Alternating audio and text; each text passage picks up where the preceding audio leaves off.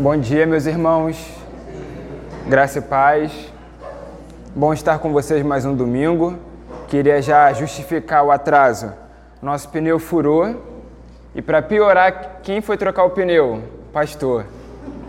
Então aí só para ficar rodando para tirar o pneu já se vai 15 minutos, 20 minutos. Aí depois, vindo já para cá, de ter trocado o pneu, ele fala: "Ih, lembrei como é que funcionava o negócio. Eu falei, ah, tá, tá bom. então vamos começar a nossa aula.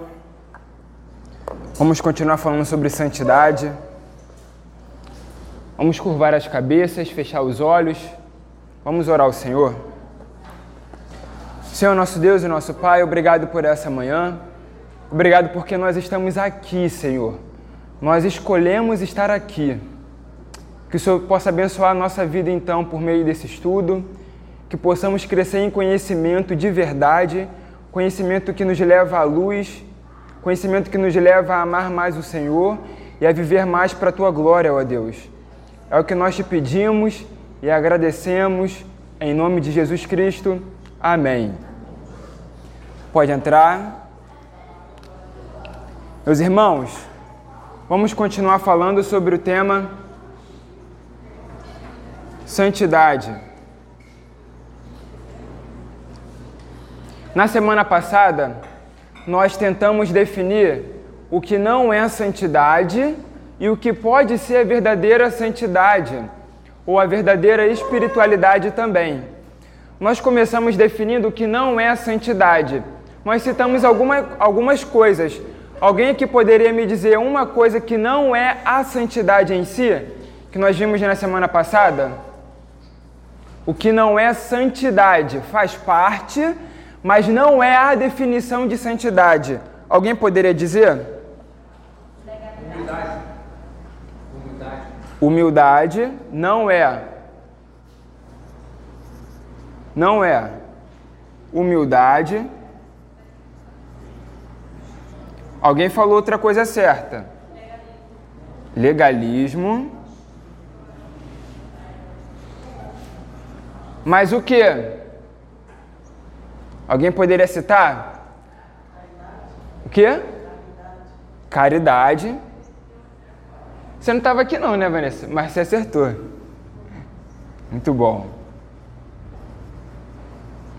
Excelente. Isso aqui, ó, principalmente no século que a gente vive, isso aqui as pessoas acham que estão se aproximando mais de Deus porque fazem, tá? Porque deram algo para alguém, ou porque doaram dinheiro para tal lugar, acham que são mais aceitos por Deus porque fizeram isso, tá bom? Isso aqui está errado, tá? Isso faz parte da santidade, mas não é a santidade em si. Só que ainda ninguém citou um ponto que é muito importante, que é muito atual hoje em dia. Alguém imagina? Eu vou dar uma dica. Tem a ver com política. Isso, exato.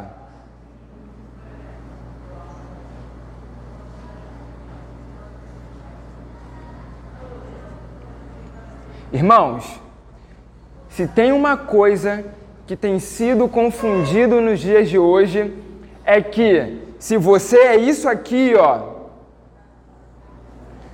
você tem isso aqui.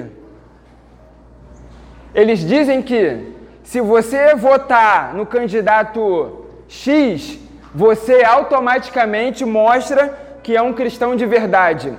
Isso está muito atual nos nossos dias. Isso é muito comum você ver na internet principalmente.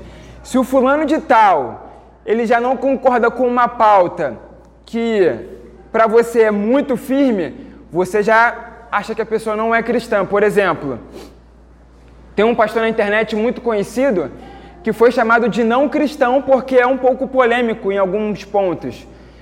Não se pode chamar alguém de não cristão como se você estivesse dizendo algo qualquer. É algo profundo e pesado principalmente porque esse pastor dá evidências de que é um cristão de verdade. O posicionamento político dele, eu posso discordar 100%, 90%, mas dizer que ele não é um cristão porque ele não está alinhado politicamente comigo é muito pesado. Precisa-se de uma análise de anos sobre esse homem, pegar as pregações dele e analisar friamente, ver o que ele fala, para que aí então eu possa dizer se ele é um herege e um não cristão.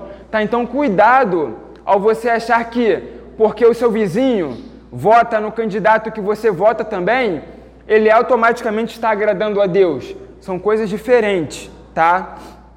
Mas aí então, nós precisamos definir o que é verdadeira santidade. E nós vimos na semana passada que a verdadeira santidade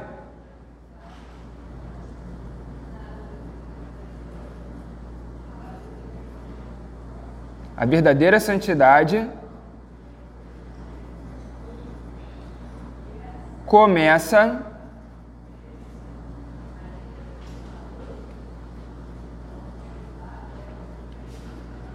no coração. A verdadeira santidade começa no coração. Na história da igreja, vocês sabiam que durante uma época alguns irmãos queriam tirar o livro de Tiago do cânon bíblico? Vocês sabiam disso? Durante uma época muito lá atrás, alguns irmãos se levantaram para dizer o seguinte: Tiago está indo contra os ensinamentos de Paulo. Por quê? O que, que Paulo vai dizer em Efésios 2? A fé é o que? É um dom de Deus. Se é um dom de Deus, é graça imerecida. Por isso que Paulo vai dizer em Efésios: vocês são salvos por meio da fé, e isto não vem de vós, é dom de Deus, para que ninguém se glorie. Paulo diz isso. Tiago vai dizer que a fé sem obras é morta. Alguns irmãos, confundidos com a interpretação de Tiago, eles disseram: Tiago está contrapondo, está indo contra o ensinamento de Paulo. Por isso, Tiago tem que ser tirado do cânon bíblico. Mas o ponto é o seguinte: esses irmãos, mais tarde foi comprovado que eles não entenderam a teologia de Tiago. Tiago não estava indo contra Paulo. Tiago estava tendo um olhar, uma outra perspectiva da vida cristã e da santificação. Vou mostrar para vocês aqui, eu vou tentar desenhar. Para Paulo, para Paulo, a abordagem de Paulo foi mais ou menos a seguinte. Vou botar aqui.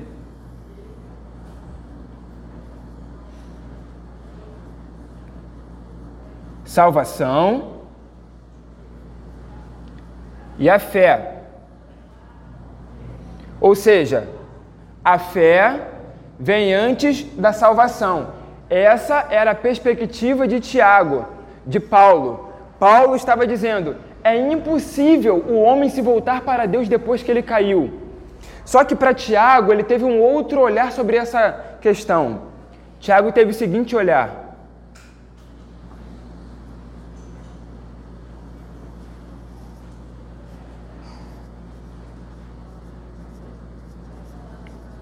salvação,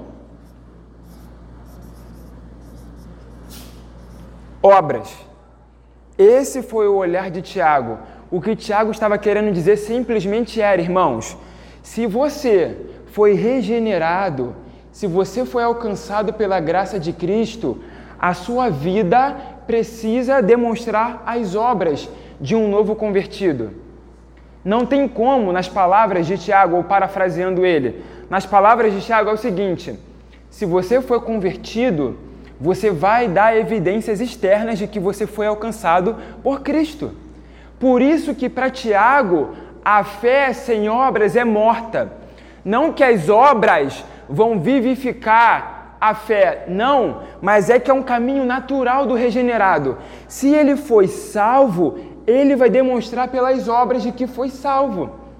Essas são as abordagens do mesmo assunto, mas com ponto de vista diferente. É por isso que Tiago continuou na Bíblia, não foi retirado, porque ele não estava indo contra Paulo. Para Tiago, a fé não está aqui, a fé continua aqui, só que ele não deu foco aqui, ele deu foco depois da salvação, das obras.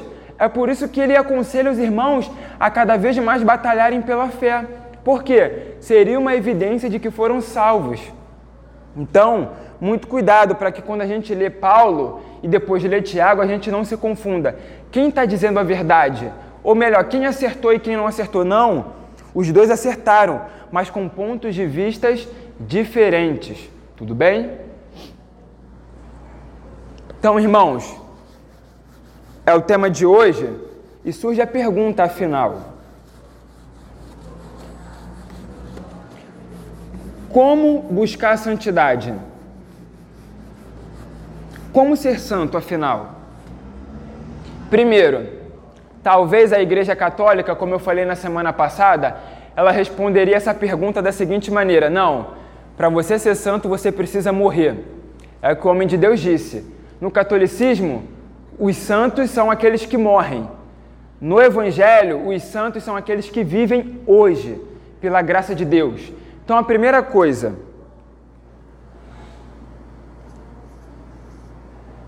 como buscar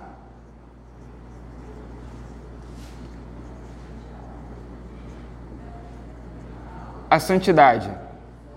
Vamos lá. Eu vou ler aqui os conselhos que o autor desse livro que nós estamos estudando dá. Olha o primeiro conselho dele. Peço que os irmãos já abram, abram comigo em Efésios.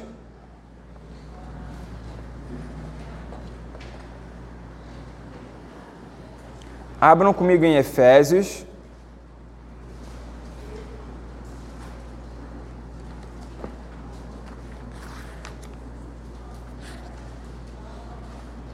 Capítulo 4.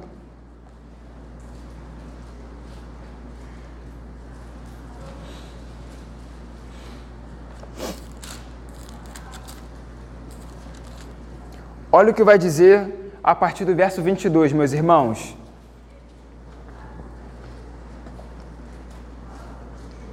Vamos lá, olha só, vamos ler atentamente. Efésios 4, verso 22, diz assim: Olha só. Quanto à antiga maneira de viver, vocês foram ensinados a despir-se do velho homem a linguagem de se despir aqui é de realmente roupa. É de pegar a roupa que você tá, jogar fora e colocar uma nova roupa. Vamos lá. Olha agora. A despir-se do velho homem, vírgula, que se corrompe por desejos enganosos. Verso 23. A serem renovados no modo de pensar e a revestir-se do novo homem, criado para ser semelhante a Deus em justiça e em santidade provenientes da verdade. Então, a primeira coisa, meus irmãos, se queremos ser mais santos e caminhar em santidade, nós precisamos ter isso aqui.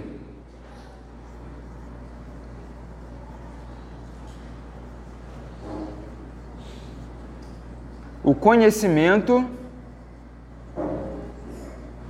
da verdade. Como é que está o termozinho em Efésios 4, 23? O modo de pensar. Meus irmãos, isso aqui faz toda a diferença na caminhada cristã. Se isso aqui não tem a chave virada pelo Evangelho, nada mais o fará. Não adianta. Se isso aqui não muda na nossa vida, tudo mais passa a ser um mero detalhe. Por quê? Porque a natureza da conversão, a própria essência do convertido, é ter um modo de pensar transformado. Não 360, porque ele volta para o mesmo lugar, mas 180, uma volta para rumo completamente diferente.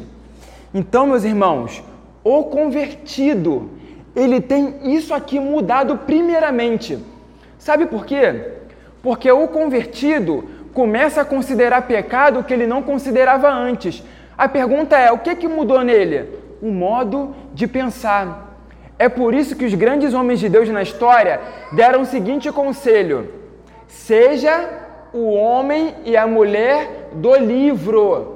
O livro sagrado precisa moldar a vida de vocês. Porque se a, o texto sagrado não muda a vida de vocês, será Netflix, será novela, será internet, as redes sociais, qualquer outra coisa vai moldar a vida de vocês.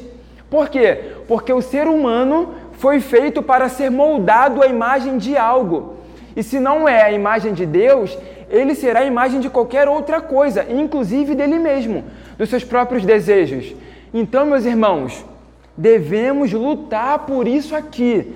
E eu pergunto aos irmãos: quem aqui poderia me responder? Como podemos ter o um modo de pensar transformado? Alguém tem uma sugestão? Lendo a palavra. No texto, no, na reunião dos jovens na sexta-feira, eu citei um dado que eu ouvi numa palestra e que foi interessante. Eu não sei se você sabe, mas por dia, um estudo foi feito que por dia, por causa do celular e da internet, nós lemos aproximadamente 100 mil palavras por dia. Nós lemos aproximadamente por dia 100 mil palavras. E aí, o que estava em jogo nessa nesse debate dessa palestra era isso aqui, ó.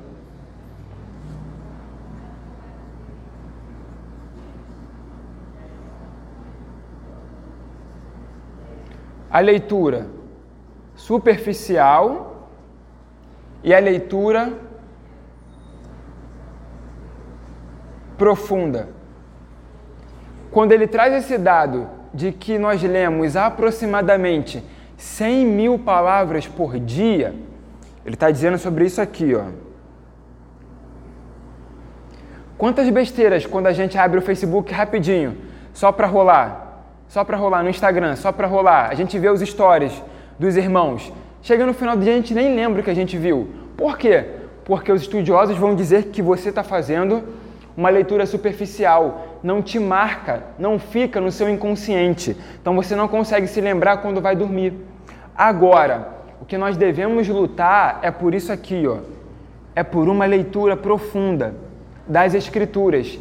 E isso a gente não consegue, meus irmãos, fazendo de modo corriqueiro, fazendo de modo desproposital, como se a gente estivesse fazendo qualquer outra coisa.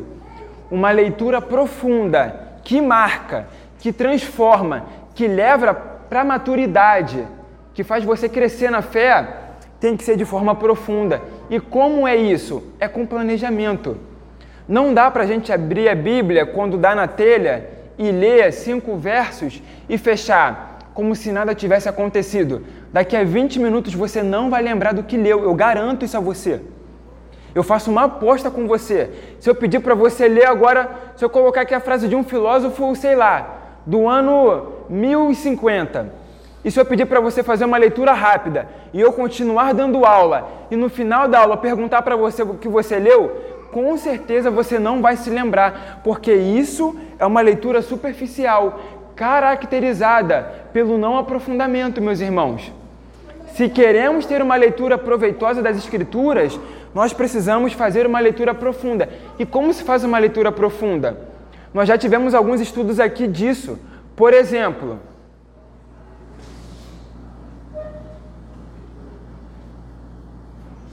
O tempo. O tempo é fator determinante. E quando eu cito tempo, eu não vou colocar aqui que uma leitura profunda ela só vem com uma hora de leitura. Não. Não é disso que eu estou falando quando eu coloco o tempo aqui. Quando eu coloco o tempo, eu estou dizendo que você precisa estar consciente do tempo exato que você tem para ler as Escrituras. E que dentro desse tempo, aí sim você vai se planejar para que faça uma leitura profunda como a gente já teve aqui numa outra aula. São 20 minutos que você tem para ler a Bíblia de manhã, são 10 minutos.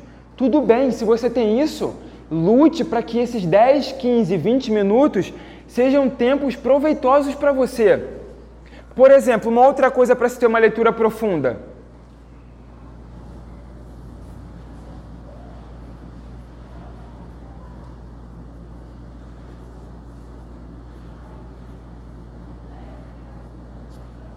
Você se faz essa pergunta, uma pergunta simples, mas que pode fazer a diferença no seu devocional. Você faz essa pergunta quando você abre a sua Bíblia em casa? Por exemplo, nós lemos agora Efésios 4, 22 ao 24. Se você estivesse lendo em casa, você conseguiria aprender alguma coisa com o texto? Por quê? Porque quando a gente faz isso, nós estamos indo pela reflexão. Meus irmãos, nós precisamos conversar com o texto bíblico. Não dá para ter uma leitura profunda das Escrituras sem uma conversa entre o texto bíblico e o meu coração. Por exemplo, uma pergunta que nós podemos fazer quando abrimos a Bíblia em casa: Qual é o pecado que o texto está querendo ressaltar? Qual é o pecado em mim que o texto está querendo falar? Qual é a virtude que esse verso está querendo ressaltar? Qual é a repreensão? Qual é a advertência? Qual é o encorajamento? Você precisa fazer perguntas para o texto bíblico, para que ele te responda. Para que para você faça sentido o momento da leitura. Porque se nós abrimos, lemos o texto e fechamos a Bíblia e vamos fazer as outras coisas, a pergunta é: qual foi o proveito desse momento? Então, meus irmãos, devemos conversar com o texto bíblico e isso inclui fazer algumas perguntas para o texto. Por exemplo, você só lê uma vez o texto do seu devocional? Provavelmente será uma leitura superficial. No mínimo, no mínimo, e aqui eu não quero ficar ditando regra, mas eu quero dar um conselho proveitoso. No mínimo, para que possamos ter uma leitura proveitosa, poderemos ler no mínimo três vezes o texto três vezes o texto que nós estamos fazendo no nosso devocional. Lê a primeira vez, lê a segunda vez, lê a terceira vez, começar a observar detalhes que estavam passando desapercebidos. Nossa, então isso aqui no verso no capítulo 3 tá de igual ao capítulo 1. A sua mente começa a criar uma consciência cristã. Esse é o objetivo da leitura bíblica, é que você tenha um modo de pensar bíblico para que a consciência cristã seja criada em você. Sabe uma coisa interessante que eu percebo? Nem todo cristão leu todos os livros de apologética. Apologética é defesa da fé. Nem todos os cristãos leram todos os livros sobre as religiões do mundo.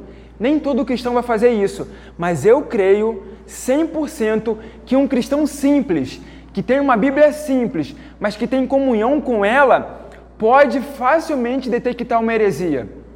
Talvez não seja um cristão que vai ler uma teologia sistemática, um livro dessa grossura, não vai ler teologia profunda, difícil de entender, mas um cristão que é cheio da Bíblia, ele consegue perceber o que está saindo da doutrina verdadeira. Sabe por quê? Porque talvez ele não aprenda com os grandes teólogos, mas ele tem uma consciência cristã os textos bíblicos estão enraizados. Então, diante de uma pregação, um cristão que tem comunhão com a palavra, ele consegue facilmente perceber qual foi a besteira que o pregador disse. Ele consegue perceber, porque não é o cristão que lê muito outros livros, mas é o cristão que está cheio das escrituras. É o cristão que consegue discernir a sua vida e sabe tomar as decisões o melhor possível. Então, meus irmãos, isso aqui é fundamental para nós. Se queremos andar pelo caminho da santidade, precisamos ter um modo de pensar bíblico. E isso inclui abrir a sua Bíblia em casa, ler ela e refletir sobre a sua vida. Tá bom?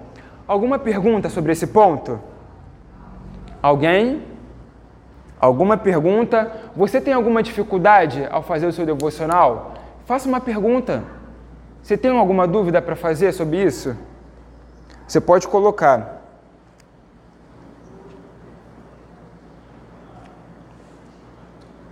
Não? Se você tem uma dúvida sobre o seu devocional, você sente que ele não está sendo proveitoso, mas está com vergonha de perguntar agora, me procure depois, tá bom? Isso é muito importante para a sua vida. Vamos continuar. O outro ponto que ele vai trazer compromisso com a obediência. Olha o que ele vai dizer, meus irmãos. Isso aqui é profundo, eu vou colocar daqui a pouco. Olha o que ele vai dizer. Alguém disse, ele vai citar alguém. Crença é aquilo que você segura. Convicção é aquilo que segura você. São coisas diferentes. Olha o que ele vai dizer. Uma convicção não será verdadeira se não incluir um compromisso de viver de acordo com o que a pessoa alega crer. Eu vou repetir para que você entenda. Uma convicção não será verdadeira se não incluir dentro dela um compromisso de viver de acordo com o que a pessoa alega crer. O que ele está dizendo é: se você é um cristão e afirma ser, viva conforme a sua crença, viva conforme a sua convicção, tá? É isso que ele está dizendo. Olha o que ele vai dizer mais à frente. Primeiro, precisamos comprometer-nos com a santidade como meio de vida total. Total, meus irmãos. A santidade não é só quando eu dou o meu dízimo. Eu venho aqui na frente e oram, e aí sim Deus vai estar abençoando a minha vida financeira. Não, meus irmãos. A vida cristã é uma vida de totalidade. Isso inclui o dinheiro, isso inclui o tempo, isso inclui a minha profissão, a minha família, a minha casa, os meus amigos, a minha igreja. A totalidade da minha vida deve ser abraçada pela santidade. A santidade não é só para a vida financeira. A santidade não é só para a vida profissional. A santidade é para um todo, tá bom? É isso o que ele está dizendo. Então vou colocar aqui embaixo. Porque esse é o segundo ponto. Compromisso com a obediência.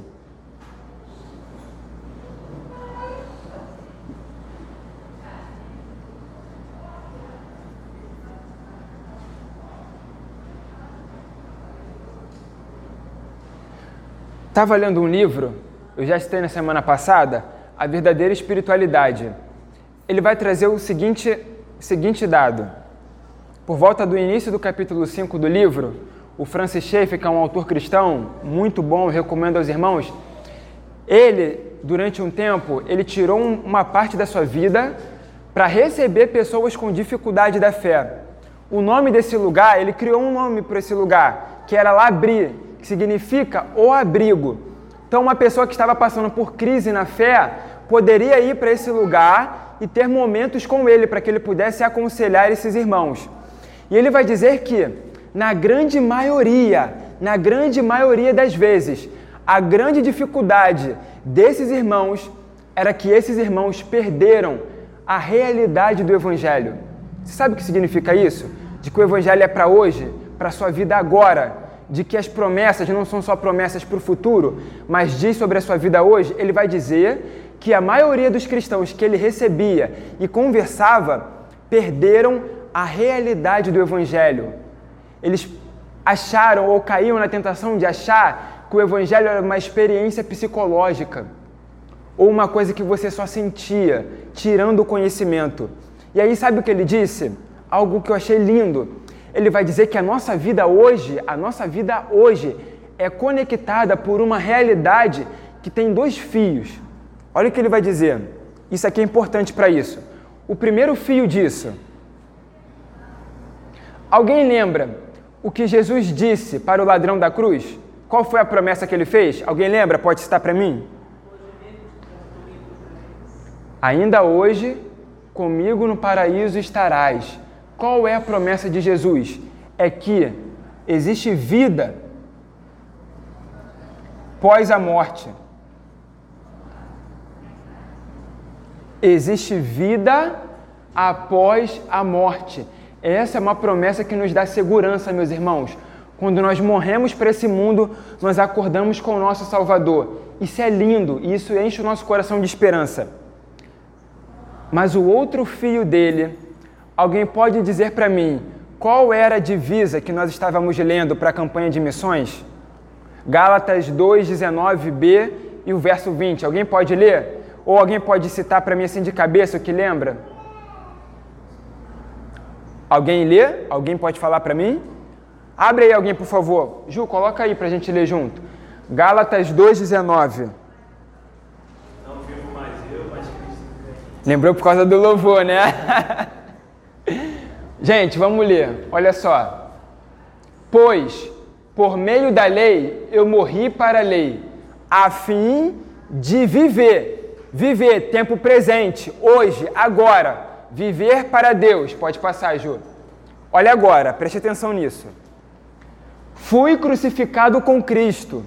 Assim, já não sou eu quem vive, mas Cristo vive em mim.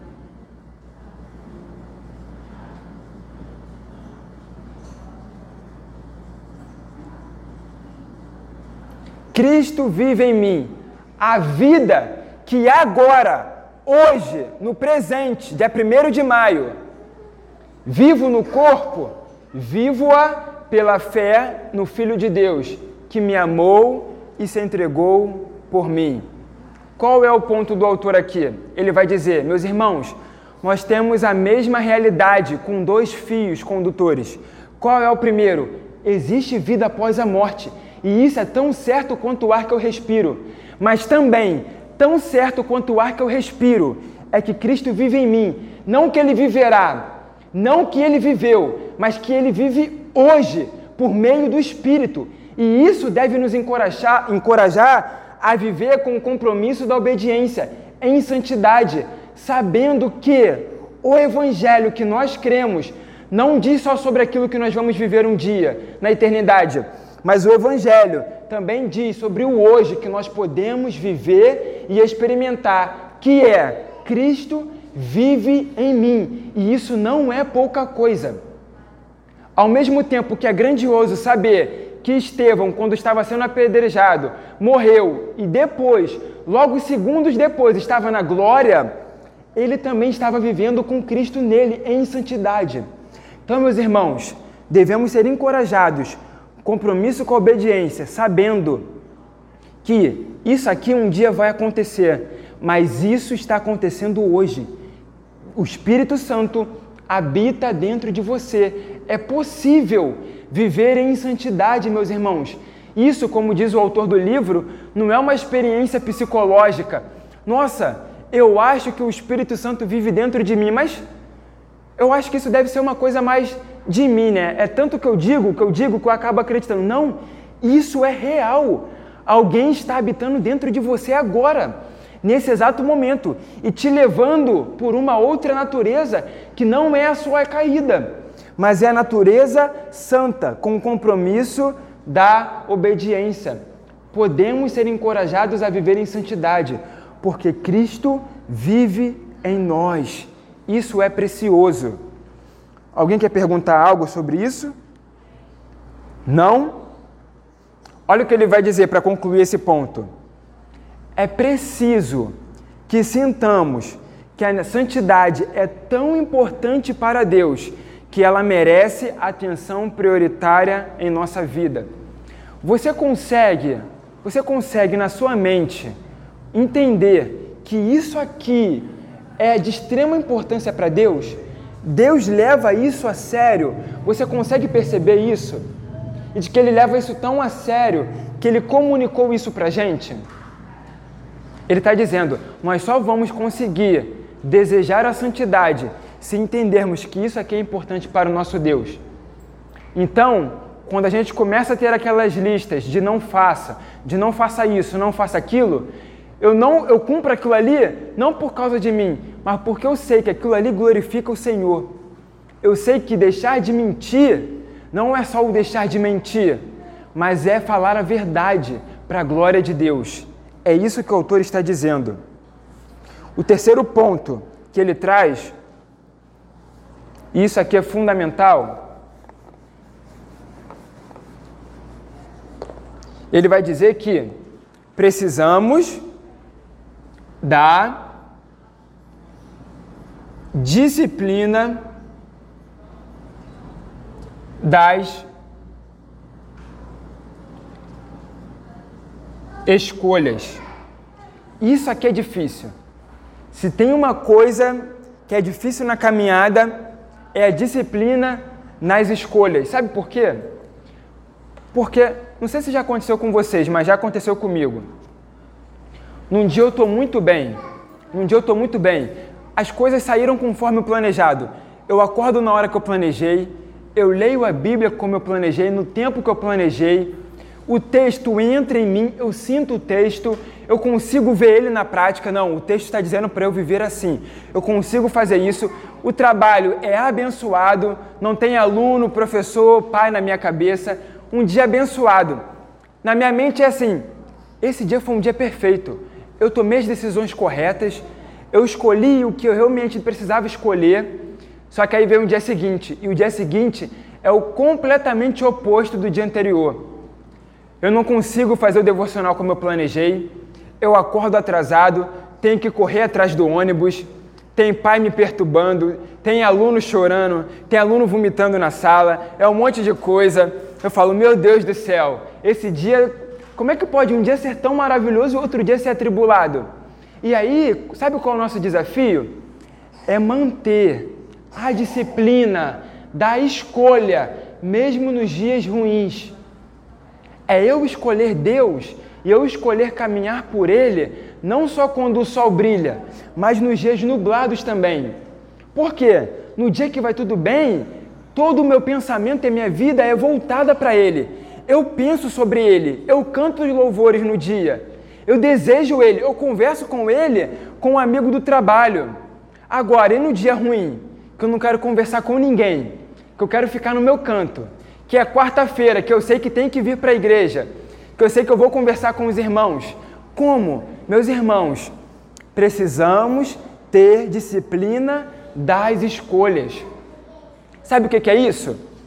Hoje meu dia foi completamente atribulado, mas eu vou sentar agora na minha mesa e eu vou ler a minha Bíblia. Antes de dormir, eu vou fazer a minha oração. Isso é a disciplina das escolhas. E isso só vem com o tempo, meus irmãos. Isso não vem com um dia maravilhoso. O dia maravilhoso vai passar. Isso vem quando a gente consegue passar por isso em cima dos dias difíceis. Aí a gente consegue, não, realmente agora está acontecendo algo diferente em mim. Eu não era tão perseverante. Alguma coisa está acontecendo. Eu consegui perseverar no dia ruim. Eu consegui tomar as melhores escolhas no dia tribulado. Eu posso continuar. Eu posso seguir firme. É isso que ele diz. Olha o que ele vai dizer. Olha só. Em Romanos 8,13, Paulo diz que mortifiquemos as más ações do corpo. Realizamos isto pelas escolhas que fazemos. Pelas escolhas que fazemos. Você é responsável pelas suas escolhas. Não só dizendo não, mas também dizendo sim aos passos positivos que devemos dar em busca da santidade temos de exercitar-nos nas disciplinas de escolha, de escolher nutrir-se das Escrituras. Devemos ter disciplina com isso aqui, meus irmãos. É um dia após o outro, mas eu não vou parar. Talvez hoje você leia cinco versos, talvez amanhã você leia três capítulos, mas você precisa criar a disciplina de ler as Escrituras, porque sem ela você não consegue dar o primeiro passo da caminhada cristã, que é ter o modo de pensar transformado.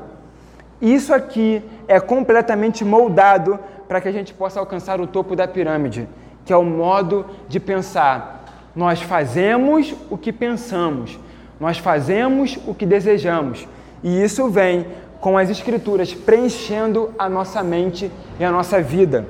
Então, meus irmãos, faça uma resolução Resolução é diferente de promessa. Não prometa nada, mas faça resoluções. Sabe o que é resolução? Eu vou fazer isso e eu vou fazer isso aqui amanhã.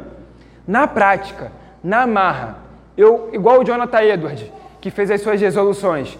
Eu estou resoluto a fazer isso aqui, a não mentir, em hipótese alguma, e eu não vou mentir. Faça isso, meus irmãos. A disciplina das escolhas eu colocaria aqui. diárias. A disciplina das escolhas diárias. Amanhã você vai acordar e o dia vai cobrar de você escolhas. A terça-feira virá e vai cobrar de você escolhas. A pergunta é: o que, que você escolherá? Essa é a questão. Quarto ponto: a dependência do espírito. Oi. Pode?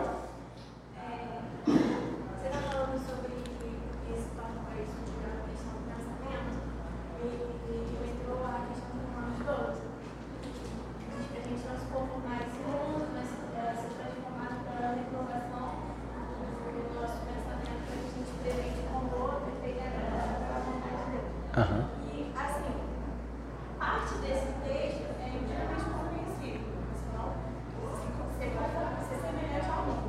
Mas quando ele diz para a gente ser, se transformar pela renovação do entendimento, ficou um pouco complexo. Como é que eu me auto-transformo pela renovação do, do meu pensamento, do meu entendimento? Aham. Uhum. Vamos abrir em Romanos.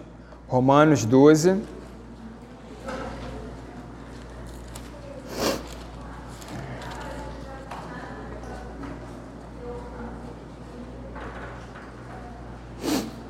Vamos ler Romanos 12, só o verso 1 e o verso 2.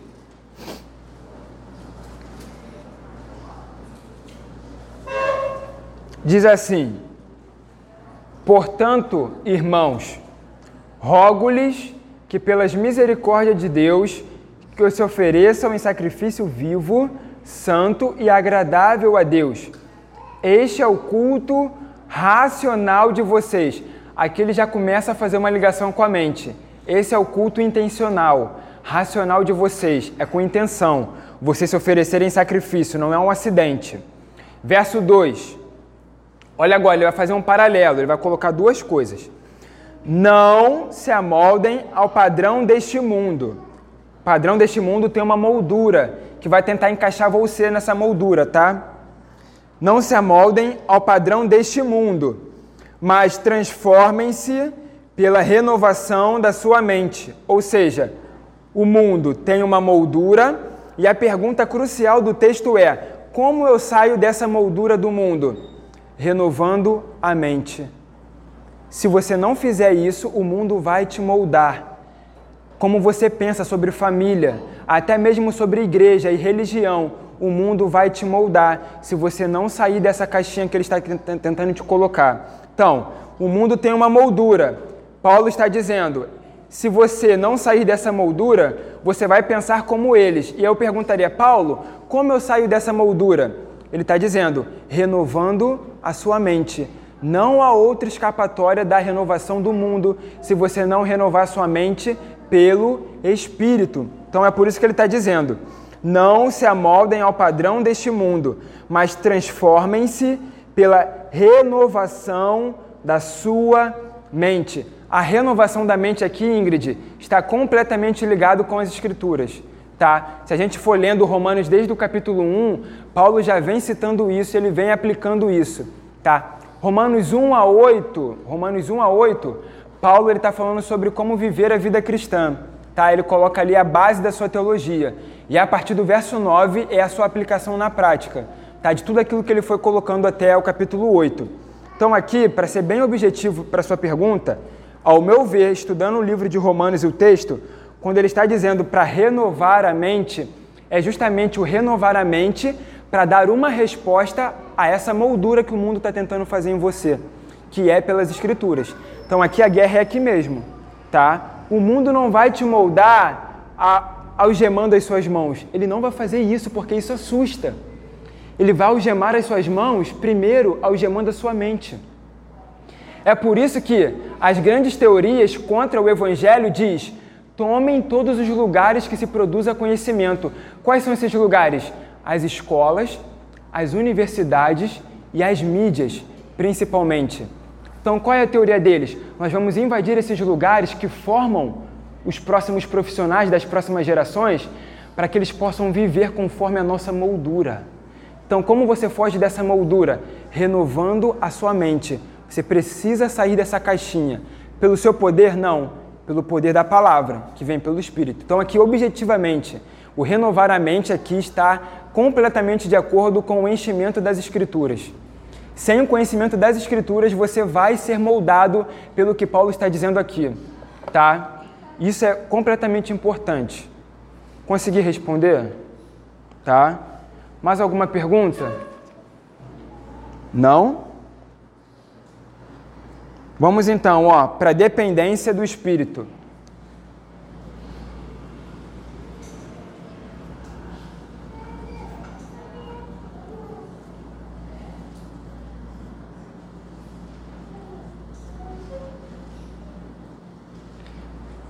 Meus irmãos, ele vai dizer uma coisa interessante aqui, e eu já percebi que isso aconteceu na minha vida, e eu tenho a tentação de fazer isso na prática. Olha o que ele vai dizer. Deixa eu pegar aqui. Olha o que ele vai dizer. Ele vai dizer o seguinte: ele vai dizer que nós não podemos mudar o nosso coração. Isso aqui não é novidade para ninguém. Todo mundo aqui sabe que nós não podemos mudar o nosso coração. Isso é obra do Espírito. Mas ele vai aprofundar isso. Sabe por quê? Porque a gente pode cair na tentação de achar que essa dependência do Espírito é uma coisa só para o início da caminhada.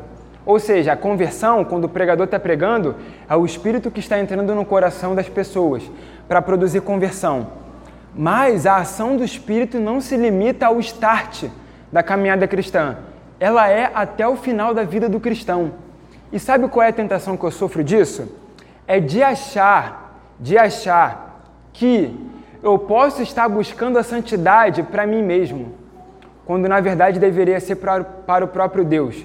Sabe como eu posso fazer isso? Não. Eu já pensei isso, meus irmãos. Eu não sei se vocês já pensaram.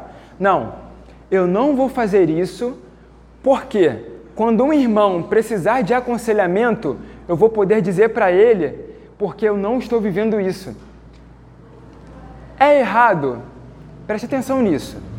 É errado você dar um conselho sobre o que não estar vivendo? Não é errado, porque o poder, o poder não é o seu aconselhamento. O poder é a palavra. Mas nós temos a tentação, principalmente os líderes e pregadores, de às vezes viver conforme o padrão do evangelho para que o testemunho seja de acordo, para que quando você falar tenha autoridade.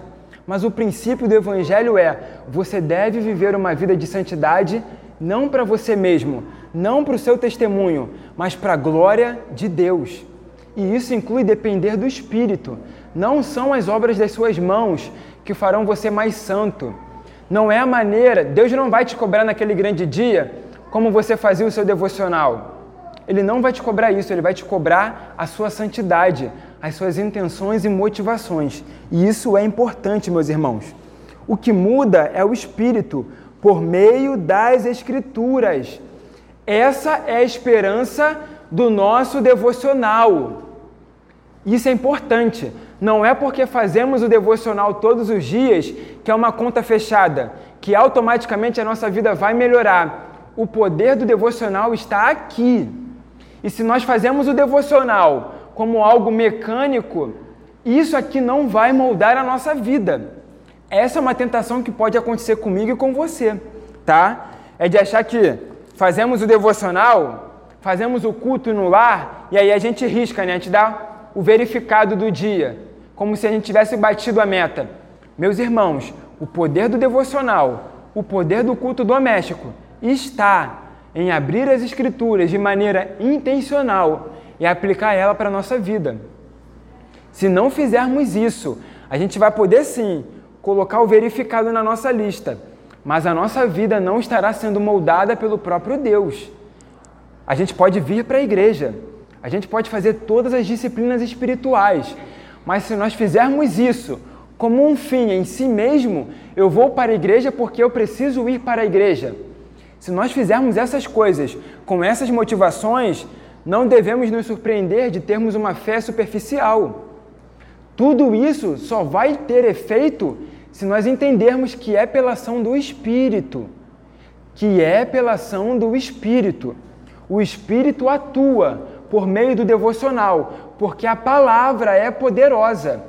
O Espírito só atua na pregação porque é uma pregação bíblica. Meus irmãos, só faz sentido ser cristão se nós formos cristãos para a glória de Deus e não para nós, não para a nossa carreira, não para o que projetamos, tá? É muito comum a gente observar isso nas redes sociais, tá bom? Perfis, perfis cristãos no Instagram querendo alcançar relevância por meio dessas coisas, tá? Mas isso tem que ser feito para a glória de Deus, para a glória de Deus. E isso inclui a dependência do Espírito. Eu não posso me moldar, eu não consigo me moldar.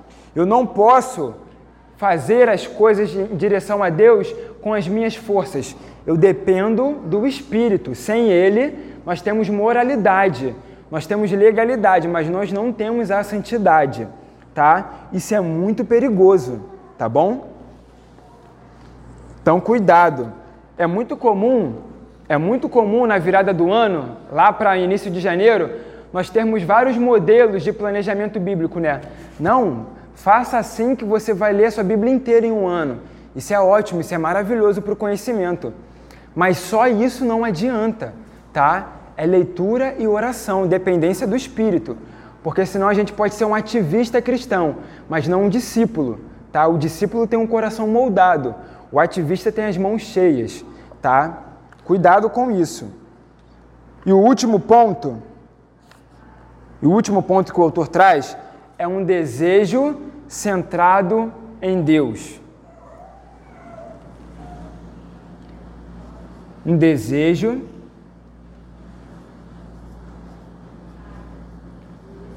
centrado em Deus. E aqui, para acabar, eu quero citar uma frasezinha dele. Olha o que ele vai dizer. Parafraseando um escritor do século passado, na maioria das vezes, quando pecamos, ficamos mais aborrecidos com o rebaixamento da nossa autoestima do que tristes com a ofensa divina. Quando pecamos contra Deus, a nossa tendência é ficarmos de decepcionados conosco, porque a nossa performance falhou, mas ficamos menos tristes porque ofendemos o próprio Deus. Isso é uma tentação que pode acontecer comigo e com você. Quando pecamos, pecamos contra Deus.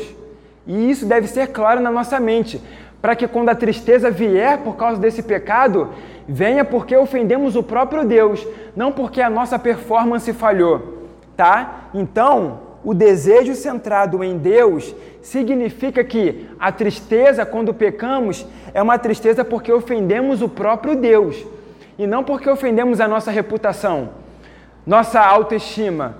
Não, porque pecamos contra o Deus vivo, tá? Isso é importante. Então, termino aqui, tá? Espero que tenha edificado a sua vida de alguma forma essa aula. Pelo menos, se você não lembrou de muita coisa, que você seja encorajado a abrir a sua Bíblia em casa e a ler ela, e a ter comunhão com o seu Deus de verdade. Nós não fomos chamados para sermos ativistas cristãos, mas para sermos discípulos. E discípulo se faz primeiro quando ninguém está vendo no secreto, só você e Deus. Tá bom? Vamos orar então para a gente começar o nosso culto também. Curva a sua cabeça.